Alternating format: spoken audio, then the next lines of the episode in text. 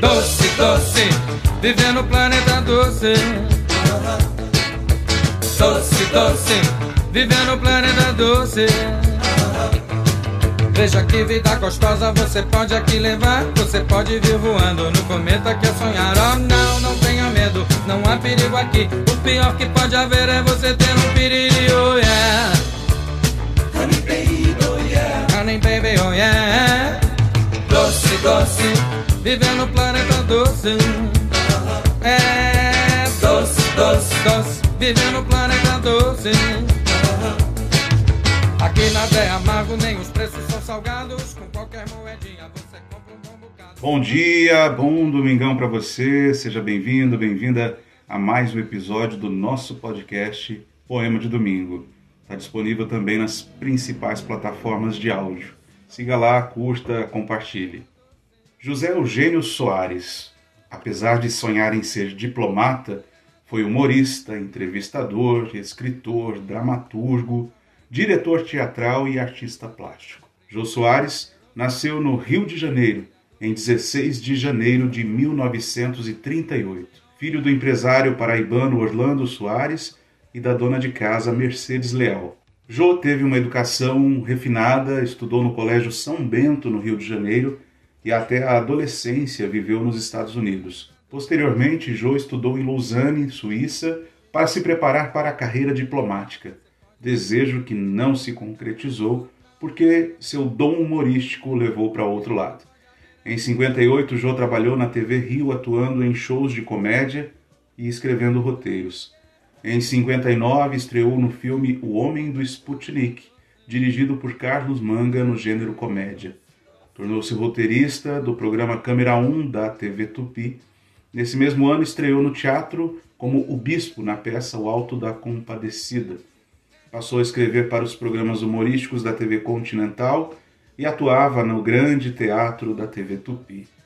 Durante a década de 60, fez parte da equipe da TV Record, onde atuou nos programas humorísticos A Família Trapo, em 62, Jô Show, em 65, Praça da Alegria, em 67, Quadra de Ases, em 69, entre outros.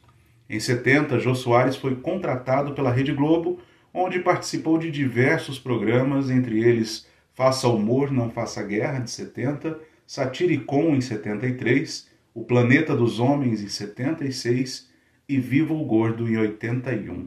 Nessa época, representou personagens marcantes, entre eles Francineide, o mordomo Gordon, Irmão Carmelo, Norminha e Capitão Gay.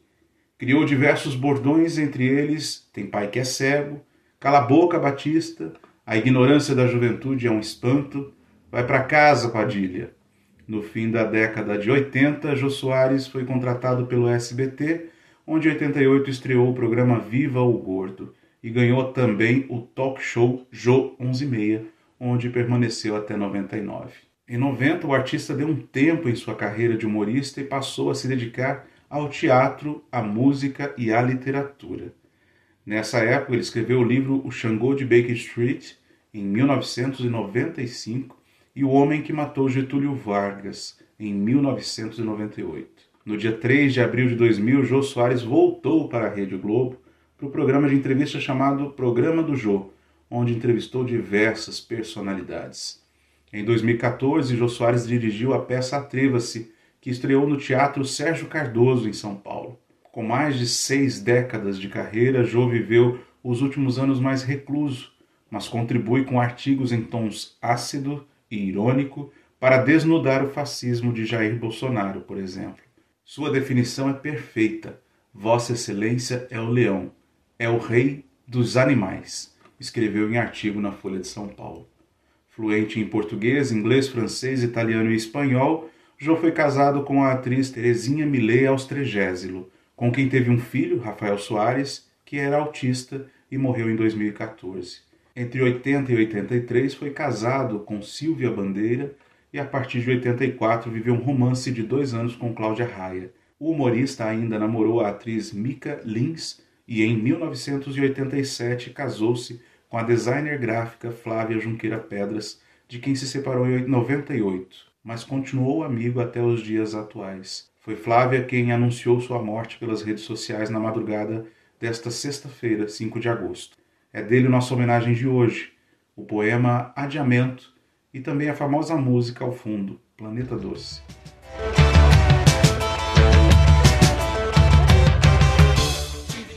Depois de amanhã, sim, só depois de amanhã. Levarei amanhã a pensar em depois de amanhã. E assim será possível. Mas hoje não. Não, hoje nada. Hoje não posso.